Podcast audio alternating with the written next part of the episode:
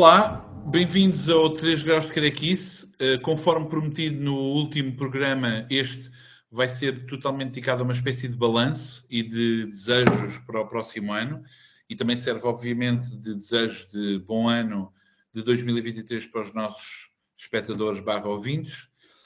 Um, o, a primeira parte deste programa vai ser dedicada a, a falarmos um pouco de alguns livros que consideramos os melhores de, o, deste último ano. Uh, temos que começar a dizer, ou eu pelo menos começaria a dizer, que um, temos que ser um, pouco cuidadosos, ou seja, nós não queremos, apesar de sermos três pessoas diferentes, com leituras diferentes, uh, temos todos plenamente consciência que, em primeiro lugar, não lemos tudo, de qualquer mercado, porque obviamente nós vamos falar de livros não apenas publicados em Portugal, mas também noutros mercados, e obviamente que não conseguimos acompanhar tudo.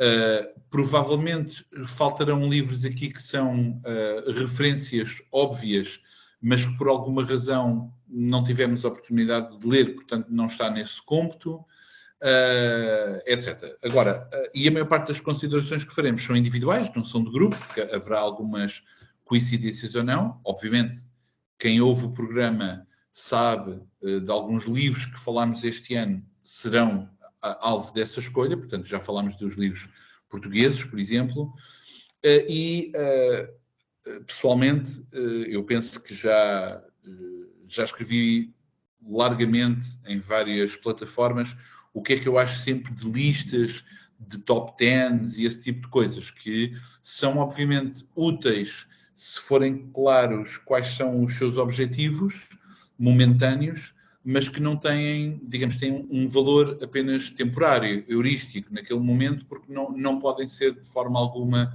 absolutos. Uh, para fazer um trabalho desses, é preciso utilizar um, um determinado tipo de instrumentos, distância temporal, uh, etc., que dá algum trabalho, não é? Não, não, não se pode fazer essas coisas assim sem mais nem menos. Bom, portanto, há livros provavelmente, por exemplo, pessoalmente eu sei que há coisas que eu posso indicar agora e que se calhar daqui a cinco anos apercebo-me que esse entusiasmo já passou ou foi apenas aquela, aquele uh, relampejo do momento e depois a, a coisa acabou por não deixar grande memória, ou, como também acontece muitas vezes, há livros que se calhar uma pessoa não estava preparada para ler naquele momento, leu mal, leu de uma forma incompleta e depois, repensando nessa obra, afinal descobre que afinal foi particularmente uh, significativa. Portanto, todo e qualquer texto é sempre reconsiderado à medida que continuamos a ler outros textos. Portanto, nós lemos um texto, mas ao ler um outro texto, passado algum tempo, vamos reconsiderar esse primeiro texto de uma outra maneira e quanto maior, por isso é que é importante termos uma grande variedade de exemplos, de objetos, etc., para termos uma, uma amostragem o maior possível. Portanto, este programa serve para uma partilha de prazeres mais do que uma legislação absoluta. Eu, pessoalmente, ah, como tento ler ah, coisas ah, de, em várias línguas, vários formatos, etc., eu fiz aqui alguns campos que também propus ao, ao, ao Gabriel e ao André. Esses campos são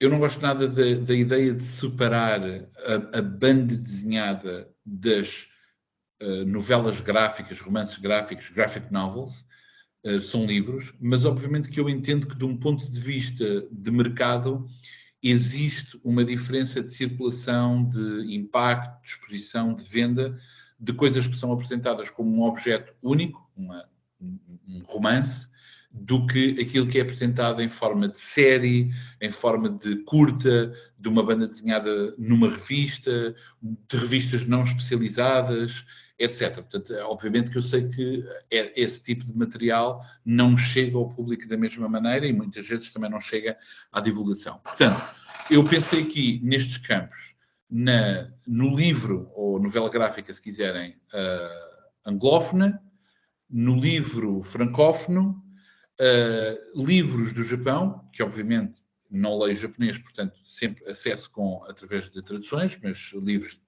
de mangá, da forma mais uh, alastada possível, uh, mainstream dos Estados Unidos.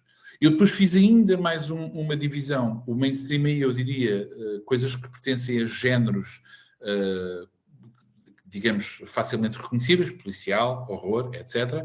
Mas depois separei os super-heróis, porque a produção de super-heróis é de tal ordem que merece também uma atenção uh, particular. Um, obviamente, Portugal. Ainda pensei em uma ou outra referência de livros académicos, o campo experimental de banda desenhada e depois uma referência brasileira e uma referência de Espanha, uh, que obviamente não li nem pouco mais ou menos o que foi publicado em Espanha e no Brasil este ano, mas gostava de deixar aqui duas referências. Antes de avançar, não sei se André ou Gabriel querem fazer algum comentário sobre este, estas divisões ou estes territórios. Não sei se isso faz sentido. Está muito bem, está muito bem. Sim, senhor. A segmentação, como sempre, é um forte do nosso programa. Muito bem. Avancemos. Sim, eu vou, vou, só sublinhar a parte que também foi uma das coisas que sempre me afastou um bocado de fazer listas, ou pelo menos tentar eh, que as listas fossem uma coisa onde me sentisse mais confortável. Uh, e aqui não será tanto o caso, que é aquilo que o Pedro disse, para já uma pessoa não leu tudo, logo aí há sempre aquela sensação, estamos a falar disto, mas há outros, e nesse sentido espero que esta listagem que nós estamos a fazer seja mais interpretada só como uma, mais uma oportunidade para falarmos de alguns livros que nos marcaram, mas não é nada de todo definitivo, não é? Do género, ah, isto é que realmente foram os, os livros que interessam de 2022. Não, quer dizer, é, os livros que nós, aos quais nós chegamos e que queremos partilhar com vocês. Sim, Mas pronto, exato. claro que as divisões podiam ser feitas de outra maneira, não é? De, por exemplo, de géneros, público-alvo, mas enfim, é, é, o que, é, é, o que criamos. Bom, uh, eu uh, então, se me permitem, eu começaria, uh, por exemplo, uh, no que diz respeito a, como eu disse, eu não li tudo. É impossível, não é? Por exemplo, só no que diz respeito às novelas gráficas, digamos assim, anglófonas, por exemplo, eu apontei, saiu um livro novo do Jim Woodring, do Frank, que é o One Beautiful Spring Day. Acabei por não, não também é caríssimo, portanto não, não o comprei. Saiu um novo livro do Michael DeForge e saiu uma antologia de uma autora que eu gosto imenso, que é a Megan Kelso, só que eu tenho a maior parte do trabalho dela nas antologias que ela publicou nos últimos, sei lá, 30 anos, e não comprei essa antologia. Mas eu acredito que esses livros sejam significativos, mas não estive. Portanto, livros que eu gostei de ler, de facto, posso apresentar, eh, dizer rapidamente, foi, eu estou a ler mesmo a lista, o It's Lonely at the Center of the Earth, de Zoe Thorogood, espero estar a dizer bem o nome, que é uma espécie de autobiografia de uma pessoa a falar sobre a sua depressão, uma jovem mulher, é um livro particularmente interessante. Uh, o Blind Alley, o Blind Alley do Adam de Souza, eu, eu, eu, disse que punha aqui as coisas à mão e afinal não, não, não as coloquei. É uma pequena antologia que eu uh, apoiei por Kickstarter, portanto é um autor que publica sobretudo no Instagram e é uma espécie de tira que recorda muito os Peanuts, do Schultz, um, também gostei muito do Ducks, um livro gigantesco que também não tenho aqui, da, da Kate Beaton, uh, que é uma autobiografia de uma fase da vida da autora, portanto ela é conhecida por uma série de livros bastante humorísticos, mas ela fez este livro bem mais sério, maior, com um registro diferente, sobre um tempo em que ela trabalhou nas, eh, não é bem nas minas, mas na extração de petróleo uh, no Canadá, alguns no Canadá, portanto, um trabalho com caminhões e uh, extração industrial, etc., e sobre, uh, sobretudo, o assédio sexual que ela teve, um, um caso mesmo de abuso sexual que ela sofreu. E é um livro particularmente difícil de ler, porque não, não é um livro dramático, ou seja, apesar de ter um tema particularmente pesado, não, não tem uma estrutura melodramática uh, uh, e explora sobretudo a maneira como as pessoas, ela própria admitindo, como é que ela tenta racionalizar escondendo o, a, as coisas que aconteceu. portanto, é, é, é, doloroso ver os mecanismos que existem de fingir que, que essas situações não existem. Um, mas eu, para, sinceramente, para um, digamos, salientar dois livros, eu apontaria um livro que tenho fisicamente e outro que li fisicamente, mas não, não o tenho, não tenho a minha cópia. Portanto, vou falar primeiro desse, que é o Acting Class, do Nick Drenazo, que é o mesmo autor do hum. Sabrina, uh, que é, é sinceramente muito. Eu acho que é o, o, livro, o melhor livro que o Nick Drenazo fez. Eu até posso dizer que estava um bocadinho desconfiado na leitura da Sabrina, mas o Acting Class é incrível e é um livro particularmente interessante porque é um livro que mergulha mesmo naquilo que se chama, uh, desculpem, vou ser um bocadinho cagão. Mas a uh, publicação é francófona? Não, não, não, anglófona. Estou a falar de livros ah. em, em, inglês. Ah, desculpa, desculpa. Anglófonos, uh, que é basicamente é um grupo de pessoas que se junta a uma espécie de uh, grupo de teatro para experimentar improvisação, etc. Só que depois o grupo de teatro é comandado por uma pessoa que há ali qualquer coisa como se fosse um culto e uh, há um momento em que nós, como leitores, estamos a vê-los, por exemplo, a pessoa faz o exercício de teatro de dizer vamos fingir agora que estamos, por exemplo, num café e, portanto, tu és o empregado, tu és o cliente, tu és uma outra pessoa. E a pessoa improvisa e finge que está num espaço. E nós vemos visivelmente, portanto, visualmente, perdão, um, vemos as pessoas nesse café. E durante o primeiro momento nós pensamos, ok, isto é apenas o, o autor, o narrador, a ajudar-nos a visualizar o exercício de improvisação que estão a fazer. Mas aos poucos aquilo continua e começam os, as pessoas que estão neste, neste grupo perdem-se nesses mundos ficcionais que estão a imaginar. E a partir de um determinado momento, nós já não percebemos em que nível da narrativa estamos. Se estamos, na, digamos, na realidade ou se estamos na realidade que eles estão a viver dentro da imaginação manipulada pelo tal tipo. Portanto, é um livro extremamente inteligente, muito complexo em termos de, da maneira como as pessoas manipulam, se manipulam mutuamente e as emoções. É, é um livro muito fixe. E o outro livro é relativamente mais simples em termos de narrativa, eh, que é o Keeping Two, do Jordan Crane, eh, que é um livro. O Jordan Crane é um autor que também tenta acompanhar desde os anos 90, mas é um autor com uma produção mais uh, esparsa, e é, e é, um romance uh, sobre uh, a relação entre duas pessoas, um homem e uma mulher, em torno um pouco de, das fantasias que eles fazem de vidas alternativas ou do que é que pode ter acontecido. Portanto, é um livro que se eu, digamos, se eu separasse as páginas que mostrasse aquilo que acontece mesmo, digamos que era apenas um, um décimo do livro. E tudo o resto são projeções que estão a fazer de coisas más, coisas horríveis, uh, coisas felizes, alternativas, etc. E, uh, e, é um livro particularmente uh, interessante para, para, pessoas que tenham relações já há muito tempo, toca questões, por exemplo, de gravidezes falhadas, Uh, portanto, é, é, um livro que levanta uma série de, de, emoções eh, particularmente fortes, adultas, de relações bastante interessantes. Bom, no campo uh, franco-belga, por exemplo, há um livro que eu fiquei com muita curiosidade, que é de um, um dos meus autores favoritos, que é o Ludovic de Burme, que é o Le Cendre Lecumbe, não cheguei a comprar. Será? Diz, diz eu sei que não falámos isto antes, mas será que fazia sentido fechar esta parte agora ah, okay. connosco não, ótimo. e depois Acho... ir para os francófonos? Sim, para não estarem sempre a ouvir a mim. Acho que é ótimo. Go. Não sei, uh, André. Eu, eu acho melhor ficar para o fim porque eu estou a ver que não li assim tanta coisa como vocês. Um, assim porque eu normalmente estou ocupado a ler alta literatura e portanto dou Exato. pouca chance à, à banda desenhada. Mas, uh... Sim, mas, mas, mas, diz os que leste em inglês, não faz mal nenhum, não, não, isto não é uma competição. Hein? Eu, uh, você, é que vocês eu estou contigo, André, eu também Eu penso, é assim, as pessoas não têm muito a ver com a nossa vida pessoal ou profissional fora deste programa, mas o André uh, Oliveira e o Gabriel Martins são profissionais de determinadas áreas profissionais.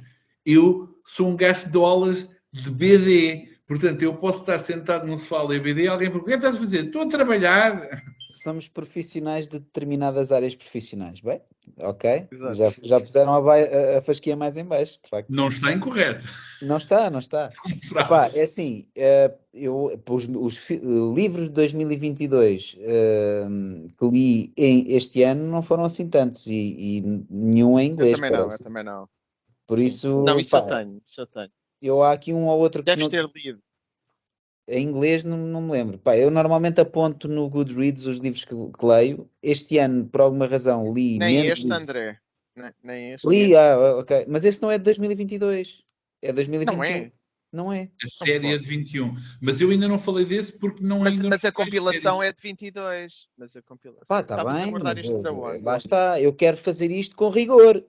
E como não, não, fazendo não, com rigor, isso não é de 22. Portanto, eu em 22 assim, não li nada assim, em inglês. É de banda desenhada, é, lá assim está. Estás, assim, estás, assim vais-me trabalhar. Mas estavas a, guardar, estavas a guardar este para falar quando, Pedro? Só para não fazer a geneira.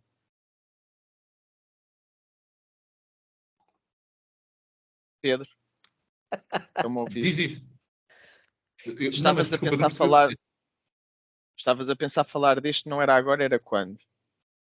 Quando estivesse no mainstream. Ah, no mainstream. Ok.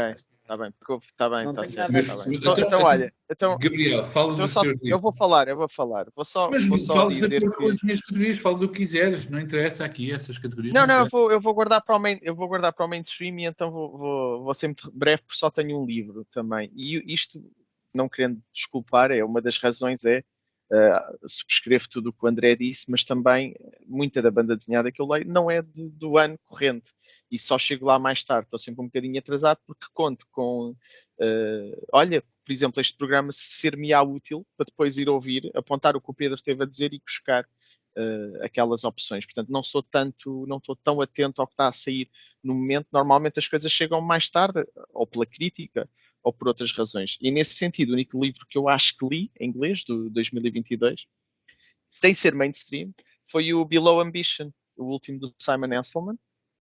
Não sei se vocês já leram. Também estava na lista, uh, não, não, o salientei. Lá está. Vem com, um, vinil, vem com um vinilzinho.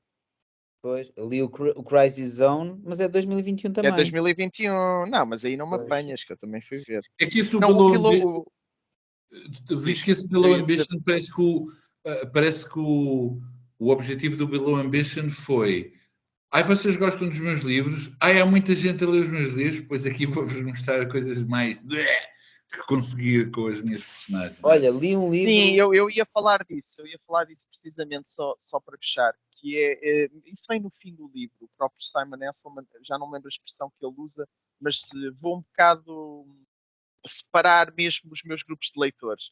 Tipo, tirar aquela malta que se calhar acha piada algumas coisas dos, dos fãs mais a sério. Honestamente, eu, eu, percebo quando ele escreve isso, o que ele diz, que este livro é efetivamente um bocado diferente dos outros. Ele explora o duo musical que se chama Horse Mania, que é a Meg e o Werewolf Jones, ok? E uh, testa um bocadinho mais a paciência do leitor, porque temos as prestações musicais deles que se prolongam e são são péssimas. Ah, mas ao fim do livro aquilo continua a ser para mim o Simon Esselman no, no Maggie uhum. Moore. Quer dizer, continua a ser aquele universo.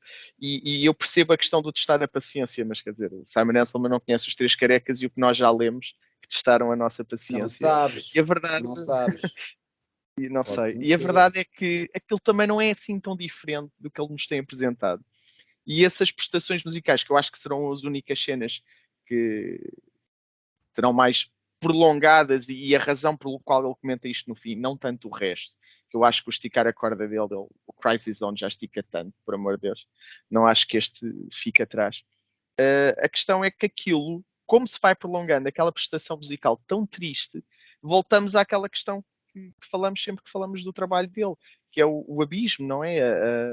O, fundo do poço, cair, aquele estado de miséria que, que não se vê eu é. descrita assim no, noutros sítios. E então, nesse sentido, queria só dar esta opinião porque li esse comentário e sabia que é o grande. O, o que se fala do, do livro é, é, à volta disso. Mas pronto, Olha, é, é, é eu, por acaso, agora estou aqui a ver na lista e pronto, que eu só apontei os, li os livros de 22, mas li vários, li alguns livros em espanhol e até em francês, que é uma coisa, uma língua que eu domino pouco, mas hum, olha, mas deixa-me falar de um livro de 2021, que não é 2022, mas que eu gostei muito, que eu gosto muito de livros de, de banda desenhada de boxe, e este é outro do Reinhard Kleist, que foi aquele que fez o, hum, aquele, o pugilista, que agora até vai ter um filme, parece, com a mesma história, que é a verdadeira história uhum. de Emil, Emil Griffith, que era, um, se calhar o primeiro, muito provavelmente o primeiro pugilista assumidamente homossexual, pá, que tem uma história muito interessante, pá, e o livro está muito bom. Mas pronto, não é de 22, pá, esse é que é o problema. Depois fica assim um bocado limitado, mas, hum, mas pronto, 22 depois também terei aqui umas coisas a dizer. Muito bem. Então, Gabriel, não queres falar de outros títulos em inglês? Tenho certeza que tens mais. Vou, vou para o mainstream, vou para o mainstream. Só tenho dois. Eu acho que 2022 não encontrei assim mais nada, mas pode-me falhar. Eu, eu, este ano vou ter mais atenção nisso, que é para é, nós em 2023 para ter uma lista melhor. Dias, dias, não queres dizer agora? Sim, não, não, não, posso dizer, posso dizer, vou começar já porque já mostrei o The Many Deaths of Lila Star é 2021, mas como, como a antologia saiu em 2022, eu, André, agarro-me a tudo o que posso. Já vais ver isso mais à frente. E é um livro. Opá, já falámos. Ah, olha, um autógrafo caiu sem querer para mim. Uh, não, pronto, já fizemos um programa dedicado ao Filipe Andrade e, uh, e, onde se falou especialmente do The Many Deaths of Lila Star, portanto também não, não, não me vou prolongar, é só. Acho que tudo o que tinha para dizer já disse nesse programa. E depois houve recentemente o regresso de saga do Brian. Vaughan e da Fiona Staples. Okay? eu sei que muita gente acha isto uma telenovela. Tem razão, mas eu gosto. Eu, eu, li muito bem todos os outros novos volumes. E para quem segue, sabe que o nono acabou muito Game of Thrones style. E então foi o regresso, já li. É, é ok, vamos ver. Confesso vamos ver. Mas é, é mais do mesmo nesse sentido. Vamos ver para onde é que vai a história agora são assim. Acho que é a única coisa que eu tenho aqui. Então, continuando com os ingleses, pronto, eu, eu aí separei o mainstream, separei, lá está, falei das. É uma divisão uh, tão uh, uh, abstrusa como outra qualquer, mas pronto. Mas no mainstream, de facto, eu salientaria o The Many Deaths of Lila Starr, de facto, não vale a pena falar porque tivemos um, um programa dedicado. Mas depois houve outras séries que eu gostei bastante. Uma foi a Do a Power Bomb, do Daniel Warren Johnson, que é dedicado ao wrestling, mas é uma história uh, de uma família, uma coisa fixe. Há uma série antológica de terror muito interessante, que é o The Silver Coin, uh, que hum, tem a particularidade de cada cómic, cada número, ou seja, a série é do ilustrador, Michael Walsh. E o que ele faz, ou seja, é muito curioso, não é um escritor a convidar vários artistas, é um artista a convidar vários escritores. Portanto, é o Michael Walsh propôs uma estrutura e convidou vários escritores. Portanto, cada número tem uma história feita por um escritor, um argumentista diferente, que faz à volta da premissa que ele apresenta, que é uma, é uma moeda, digamos, que está possuída por um poder qualquer demoníaco e que leva à desgraça das personagens. Portanto, é uma série bastante interessante.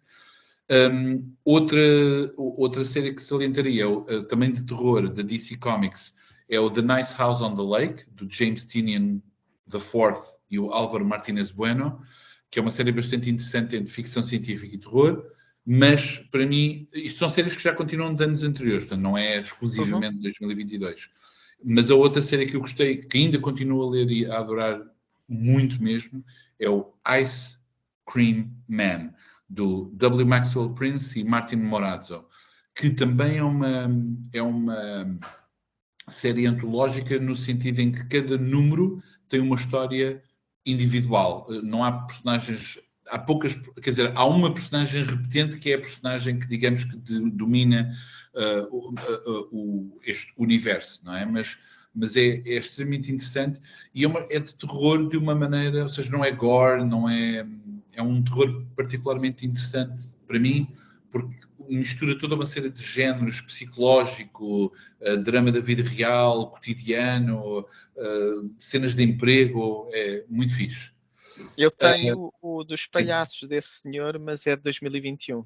O Haha, o sim, sim. Que é exatamente da mesma dupla, mas é uma coisa só dedicada. Quer dizer, não é a mesma dupla porque cada história é desenhada por pessoas diferentes. Desculpa. Sim, sim. Mas é. Deixem-me só, deixem só acrescentar que essa série tem um problema que também uh, uh, é, é, o mesmo problema, apesar de uma fonte diferente do, dos filmes Avatar, que escolheram a fonte Papiros para o nome Avatar. E este do Ice Cream Man parece-me outra fonte infame, que é Lobster, que é uma fonte terrível. E, portanto, espero aquela série que trará um Comic Sans ou uma porcaria assim qualquer. Mas é só o título. Eu certo? sei, eu sei. Tudo, tudo aquilo me parece ótimo. Estive aqui a ver. Ice Cream só Funciona no ice cream. Lobster não, mas não, lobster não, pá. Pô, muito mal. Mas pronto, de resto deve estar uh, fixe. Pronto. Era só isso. Eu estou aqui para os grandes, os comentários mais acutilantes, aquilo que realmente enriquece o programa. É para isso que eu aqui estou. Podem. o kerning está correto ou nem por isso? Está, pá, na lobster é que não. Pronto, isso é proibido. Ok, e quanto a super-heróis, eu acho que também não, acho que não, não escondo que acompanho uh, bastantes séries de super-heróis, portanto, eu aqui, apesar de nenhuma delas é assim particularmente incrível, nenhuma está a reescrever, mas, por exemplo, estou uh, particularmente satisfeito com o regresso do Miracle Man, finalmente, o Silver Age, ah, pois é. Neil Gaiman e do Mark Buckingham. Uh, comecei a seguir o Doctor Strange Fall Sunrise, de Tread Moore, mas já estou desiludido com, porque o primeiro número parecia bastante interessante, o segundo já está, já se percebe. Eu tenho, peço imensa desculpa, vou ser ofensivo, mas parece-me aqueles casos típicos que é um, os ilustradores têm ideias visuais espetaculares, mas depois para organizar histórias uh, perdem-se. Não todos, obviamente, mas este é claramente um desses casos. Um, também gostei muito de séries mesmo mainstream do The Hulk, do Donny Cates e o Ryan Oatley. Achei uh, okay. octanagem a abrir. A série The Eternals, do Kieran Gillen e, e os seus artistas. Um, também segui. É, é, curioso porque lá está. Uh, a DC Comics depois põe coisas cá fora de vários humores. Por exemplo, só do Batman segui uh, três séries diferentes, que foi o Batman Superman World's Finest, do Mark Wade e Dan Mora, que é uma série relativamente leve, uh, divertida, que mistura uma data de personagens de vários momentos e é, é, é interessante, é divertida. Outra é o Batman The Night, do Chip Zdarsky e Carmen Di Giandomenico, estou a dizer mal o nome, Giandomenico, de certeza, que é sobre a formação do jovem Bruce Wayne antes de se tornar Batman, que é um tema que já, foi, já levou porrada até, até criar bicho, mas é uma versão interessante, tem ali... a cara do André. Nunca mais vai acabar. Não estou a ver cá onde é que estou, estou com a lista a, aberta. Nunca mais acaba. Mas isto é, calhar, é verdade, é verdade, é verdade, é verdade. A culpa também é nossa. Já estamos a ficar velhos, já vimos isto mil vezes. Os miúdos agora estão todos entusiasmados. Ah, realmente, como é que o Bruce Wayne lá chegou? É pá, o Bruce Wayne, e depois vai estudar com este e vai estudar e com tendo, E tendo lido, não digo tudo, obviamente, mas tendo lido material desde 1939 até agora. Exato, uh, não é tudo, é um só bocado, tudo. Um bocado difícil. Bom, Uh, tirando isso, uh, faltava-me apenas citar o The Human Target do Tom King e do Greg Smallwood. Portanto, lá está. Tom King começa a escrever uma série destas que eu sei que são limitadas, leio imediatamente e estou a gostar particularmente do The Human Target. Curiosamente, o último número do The Human Target é dedicado ao Batman e, sem revelar muito, é um dos, uma das BDs, portanto, comic book, 20 e tal páginas, mais interessantes que eu vi do tratamento do Batman. Ou seja, okay. estávamos a falar disto, já está tratado mais, mas curiosamente, quem leu sabe perfeitamente o que é que eu estou a dizer. E é muito curioso o tratamento que fazem da personagem Batman de uma maneira que se eu disser uma informação estragava logo tudo. Portanto, quem quiser descobrir que descubra, quem quiser concordar, concorde, quem quiser discordar, discorde, como é óbvio. Bom, Portanto, eu penso que americanos ou inglês. Eu queria, eu pronto, eu sabia que o André não lia super-heróis, ainda te queria fazer companhia, mas não, não consegui. Ainda pensei que tinha o Beta Ray Bill do Daniel Warren Johnson, mas 2021. Não li, acho, acho que só li eh, de 2022 mesmo o Moon Knight e é um bocado por carolice que, que, ainda continua a ler e não é digno de nota. Não, eu não estou a fazer a lista do que li, meus amigos. Eu só estou a, a fazer a eu lista. Sei, eu sei, eu sei, eu sei, eu sei. E o que eu estou a dizer é, eu gostava de te acompanhar para não ser sozinho a falar de, de e o Punisher e super-heróis, mas não consegui, não tenho nada. Era isso, não tenho nada. Achavas mesmo que o, que o, Pedro estava a dizer os livros que leu este ano? Não, não, não, mas eu não, não disse há... isso. Eu não disse Pô, isso. Porque isto nunca mais saímos daqui, pá. Nós não, temos então, que jantar. Nós temos que jantar. É que é mesmo isso. Muito bem, então, vamos aos franceses. Vamos aos franceses. Ok, quanto aos franceses, uh, como eu disse, por exemplo, há aquele do Ludovic de Berme que eu não li, uh, coisas que eu li que merecem alguma uma coisa. Franceses, André, belgas, não é? Metemos tudo aqui. André, tu leste o livro, uh, eu não me lembro do título em francês, Jour de Sable, da Aimé de Jong. Li, mas não é de 2022. Não é de 2022, ok. Pois okay. é. E li outro de 2011, sugerido por meu amigo Pedro Moura, chamado Le Melon de la Colère. que não vamos Sim. falar sobre isso. Podes falar à vontade. Não, estou a brincar. É um filme, é um, um manga, manga, não, não é, é manga, é meio manga, não é? é meio, sim, erótico, pornográfico, interessante, mas olha, muito bem desenhado, gostei muito dos desenhos. Uh, e giro, giro. E é de uma editora, a editora também tem assim um nome meio também a, a tirar para o maroto. E não é também... é esse que ele está a falar. Não, não é nada disso. Não, não, só uma coisa que li e não falei aqui. Não é? ok, ok. Mas pronto, tu estás a falar, de, tu estás a falar da, coleção BD Cool. Exatamente, exatamente, BD Cool. Hum. E sim, foi fixe, gostei. Uh, pá, eu não sou nada, na, uh, talvez o francês seja das, das dos idiomas mais difíceis para, para mim de entender, mas ainda li dois livros em francês e gostei.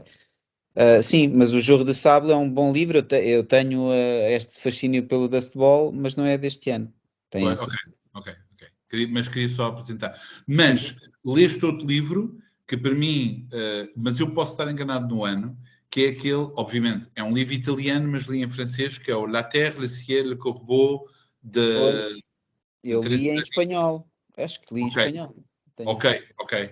Da, dupla Teresa Radici e Stefano Torconi. Eu Também não é tenho certeza, ou, ou, seja, é italiano quase certeza que não é de 22. Eu acho que descobri este livro na sua tradução francesa em 22, mas posso estar enganado. Mas é, Eu tenho mim, a versão espanhola, a versão espanhola é de 21. Ok, mas foi um grande livro. É um, sim, é muito fixe, gostei muito, sim, sim, muito bom. É um grande livro. Olha, outros, outros livros, assim, só de, de menções muito rápidas.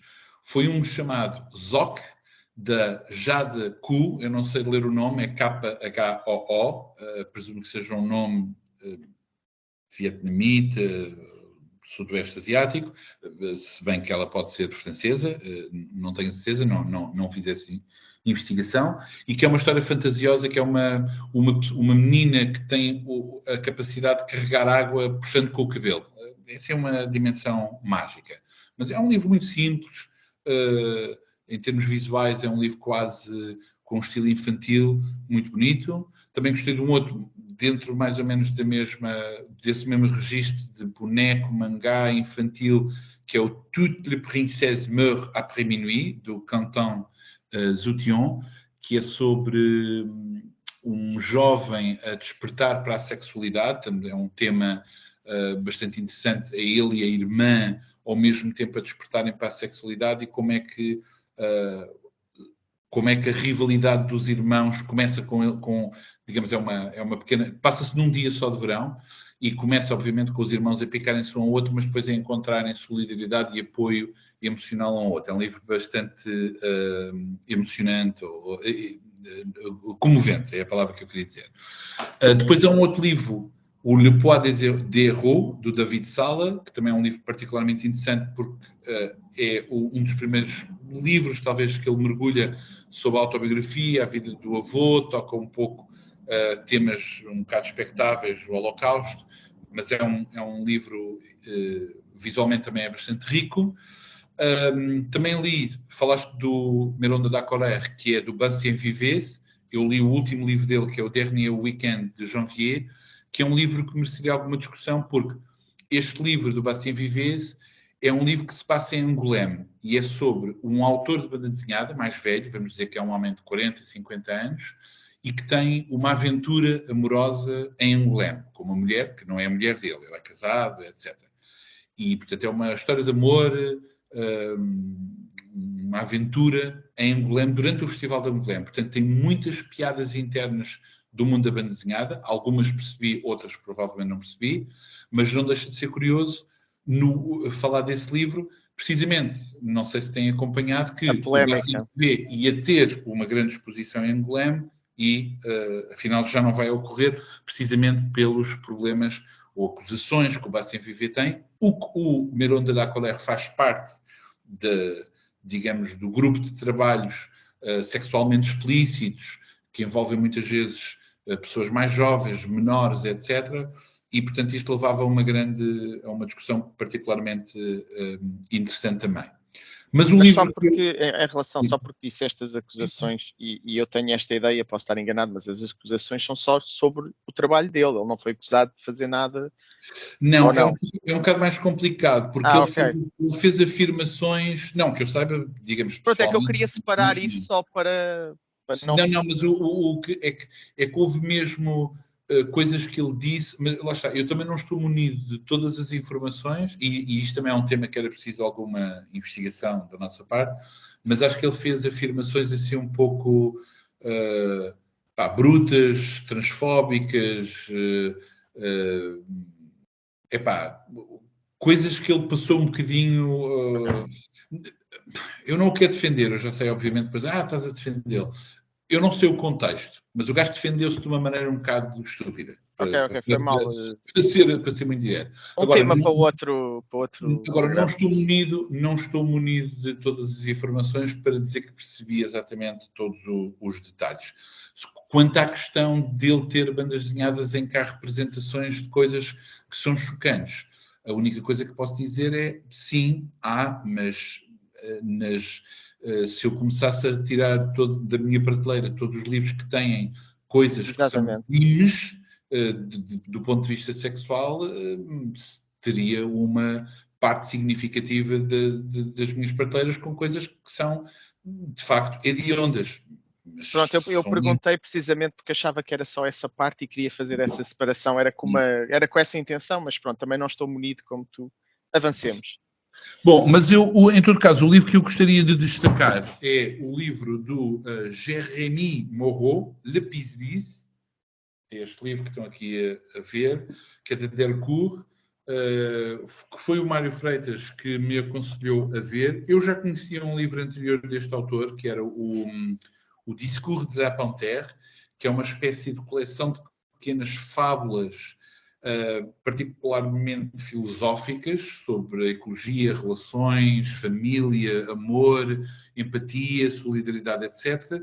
Portanto, não me surpreendeu que este livro, que visualmente é, é incrível, porque tem cores vi, vivíssimas e recorda alguns dos efeitos da risografia, mas não é risografia, é muito bonito, e é sobre uma família, três irmãos, que sai de Paris, porque já não conseguem viver em Paris por várias razões económicas, e, uh, por um acaso, vão viver para uma cabana isolada no Alasca. Uh, não é, é, no Alasca ou é no Canadá, no, noutra zona? Peço desculpa. É numa zona na, nas Américas do Norte, é numa zona com, uma com uma descendente de, de uns povos inuit.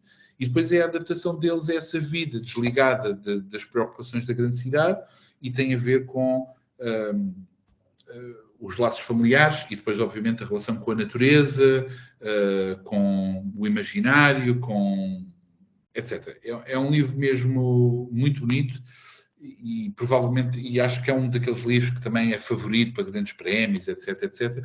E de facto, merecidamente, porque é um, é um, um grande livro. Bom, sobre franceses, nada mais a dizer. Meninos, não querem dizer. Pronto, eu, não, eu, eu, eu avanço já para ser muito breve também, porque se, para mim o, a leitura em francês ainda é mais difícil, portanto é, é, não, acabo por ainda seguir menos o que está a sair, porque estou muito dependente de traduções, não é? Eu acabo por, por adquirir uh, os livros que saem em Portugal, alguns, e nesse sentido sempre, sempre senti, e acho que me devia esforçar mais, estou sempre a pensar nisto, mas depois acaba por não acontecer, que é, sinto que é dos mercados onde perco uma maior fatia do que está a acontecer. Porque ao chego lá quando é traduzido em inglês, se não for traduzido cá, porque apesar de tudo, eu, eu acho que em Portugal até se tem publicado bastante banda desenhada francófona, mas, mas como se fosse uma bolha, acho que há, há muita coisa que não chega cá. Essa é a ideia que eu tenho quando vou, vou vendo outros, outros produtos, aos quais às vezes chego até pelas traduções norte-americanas, ou raramente me meto a, a, a, ler em francês. Então fiz batota porque as publicações em Portugal foram de 2022, mesmo que os livros não sejam. Mas para falar de qualquer coisa, fiz este. Eu acho, bem, tecnicamente acho que não é batota. Portanto, vou começar pelo Lucky Luke e os Chocoboys. Epá, eu acho que é de 2022. Do, do Ralph Conning que é uma uhum. adaptação engraçada do, do, Lucky Luke a viver ali uma, uma aventura estilo Brokeback Mountain. Estilo porque é mesmo inspirado no Brokeback Mountain, as, as duas personagens que estão aqui. à bulha. Foi uma escolha interessante. Já, Sabe já... O, o, Ralph Koenig é um ícone da banda desenhada sei. homossexual sei, sim, alemã. Sim, sim. Ele Por tem é livros. Exatamente, sim, sim. Preservativo sim. assassino, gastei coisas divertidíssimas. Não, e, e, acho que uh, eu já tinha lido, uh, este, este, livro é da seita, já tinha lido o, o Homem que Matou o Lucky Luke, eu acho piada estas uh, reimaginações da personagem. E se calhar irem buscar o Ralph Conning para fazer isto não aconteceria há uns anos atrás, não sei. Mas acho super interessante que aconteça agora. E o livro é divertido, acho, acho que vale a pena. Outro que já tinha falado no programa, que descobri há pouco tempo, mas, mas o Pedro elucidou-me que já vai em não sei quantos volumes, e, e vem um bocado dentro do que estava a dizer do Lucky Luke, que é o Diário de Ingênuo do Spiro, do Emile Bravo. Gostei bastante, até já tenho aqui a Esperança Nunca Morre, mas ainda não li. Uh, gostei, gostei, da abordagem até mais, mais madura uh, e a forma como pegaram no, na personagem e enquadraram em determinados acontecimentos. Depois algumas piadas dentro do mundo da BD, aquelas comparações ao Tintin, etc. Acho isso tudo muito bem conseguido, está muito giro. E é da Asa. Posso só dizer uma coisa? Sim, sim. Eu, eu, também estou muito feliz que esses livros tenham saído. Uh, a questão é que eu não falei deles porque esses livros têm 10 eu anos. Eu sei, anos, eu sei, eu sei, eu sei. Mas... Ou, ou seja, às vezes aborrece-me um bocadinho de uh, de facto entender que demora-se tanto tempo. Há coisas que são publicadas imediatamente. Eu entendo, por exemplo, o do Blake e Mortimer saiu uh, simultaneamente, claro, porque é um livro que tem a, a sua venda garantida, digamos assim. Não é? claro, por acaso, este último, Os Oito Dias em Berlim, eu li também, não, não é assim tão mal como isso, até achei o mais uh, equilibrado destas coisas. Mas esse livro do Spirou tem mais de 10 anos, o primeiro. Pronto, eu, pá, eu sei, eu disse que eu nem sei se isto conta como batota, não é? Eu vejo nos tops de cinema às vezes a discussão do estreou na América, estreou em Portugal, etc. Mas pronto. O, guardei para o fim o que é mais recente de todos, não tem 10 anos como estes, uh, que é o Pele de Homem, do Ber e do Zanzan, também foi editado pela Seita K este ano. E que é um, eu acho que é um, um livro divertido, na, uma sátira engraçada e bem conseguida sobre estar na pele de homem e estar na pele de mulher. Faz-me lembrar, eh, não, não na escrita, ok? Não na história, que não tem nada a ver, mas faz-me lembrar sempre o Orlando da Virginia Woolf, porque o Orlando a dada altura transforma-se em mulher e começa a, a, experienciar o mundo como mulher, quando antes o tinha experienciado como homem e as diferenças que isso traz, e aqui é ao contrário, é uma mulher que veste a pele de um homem e começa a experienciar a vida como homem e até a ficar eh, intoxicada eh, por isso, mas é intoxicada, não sei se é a palavra certa, mas muita coisa que acontece que ela pode fazer como homem não podia como mulher e aquilo acaba por ter o seu, a sua parte viciante e entusiasmante, e injusta também, mas estando na pele do homem. E são as minhas escolhas aqui no mundo francófono. Muito bem. Bom, então, só para despachar, em Portugal eu penso que é relativamente fácil. Uh, obviamente nós já falámos, para mim, digamos assim, os. Não te esqueças do Japão, mas uh, ok. Não, não, já volto, já vou ah, okay. mais rápido. Eu, nós já falámos dos companheiros da Penumbra, do Nunsky e do Estes Dias, do Bernardo Mayer, uh, que eu penso que foram os livros com mais impacto conosco, pelo menos enquanto uh, grupo de leitores. obviamente que houve muitos outros livros, mas eu destacaria eu gostava de destacar três coisas que não foram faladas. Eu, por acaso, não sei onde é que eu pus, mas eu tinha aqui, que na verdade é um livro que está publicado em língua espanhola, mas de uma autora portuguesa, que é Júlia Barata, que é o Família, uh, da mesma autora da Gravidez, portanto, é um novo livro dela, uh, bastante divertido. Uh, gostava de salientar ainda, já falando um pouco de outras áreas é uma menção muito rápida, que é um livro experimental que foi publicado por uma editora mexicana, mas está disponível em Portugal, que é o Slide, do Simão Simões. É um livro experimental, portanto não é um livro narrativo de uma forma clássica, nem pouco mais ou menos. Eh, e eh, tocando também no que diz respeito ao mundo, digamos, da academia, mas aqui faço um bocado de batata, porque não é apenas sobre BD, mas é um livro fundamental, digo eu, nas prateleiras de qualquer autor, de, de qualquer leitor que se preze interessado pela história da banda desenhada em Portugal, que é o uh, Todo Bordal, ou Quase Todo Bordal, um livro gigantesco uh, publicado pela um, Arranha-Céus, uh, um, okay. um, livro de Isabel Castanheira, que é um livro que reúne lá está, quase toda a obra gráfica do Bordal Pinheiro, desde ilustrações e banda desenhada, como é óbvio, mas também rótulos, anúncios, papéis, tudo e mais alguma coisa. É um, um belo livro. E que terá um impacto também numa outra notícia que eu darei daqui a umas semanas. Mas não digo. Então, agora Portugal... como, é que vamos, como é que vamos dormir, André? Não sei.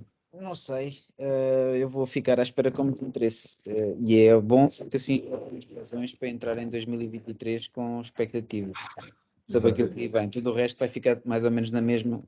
Porque... Portugal, mas se o Portugal tem outros que queiram destacar, claro. muita coisa. Força, André. Coisa.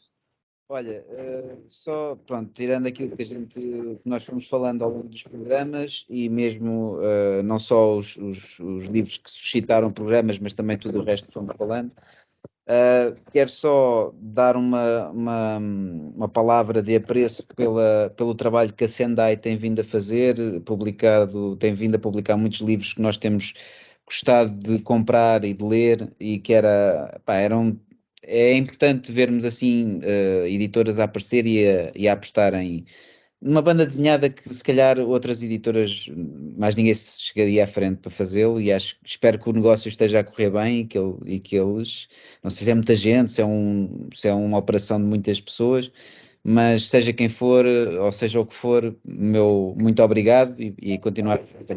Espero que continue. Estão aqui uh, três clientes, pá, se, desde o início. E com certeza que há mais, pronto, e é para continuar. Eu sei que eles continuam a publicar.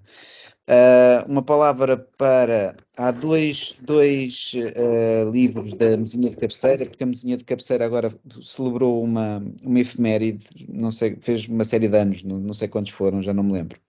E então publicou alguns livros de autores diferentes. Há um do Marco Gomes, que talvez o Pedro já tenha falado, que é o Cerveja de Pressão Uh, de facto, o Marco Gomes é um, um artista interessante que, que, começa a fazer cada vez mais coisas e que eu tenho gostado de acompanhar, gosto do estilo dele um, e tem vindo a trabalhar também com o Pedro.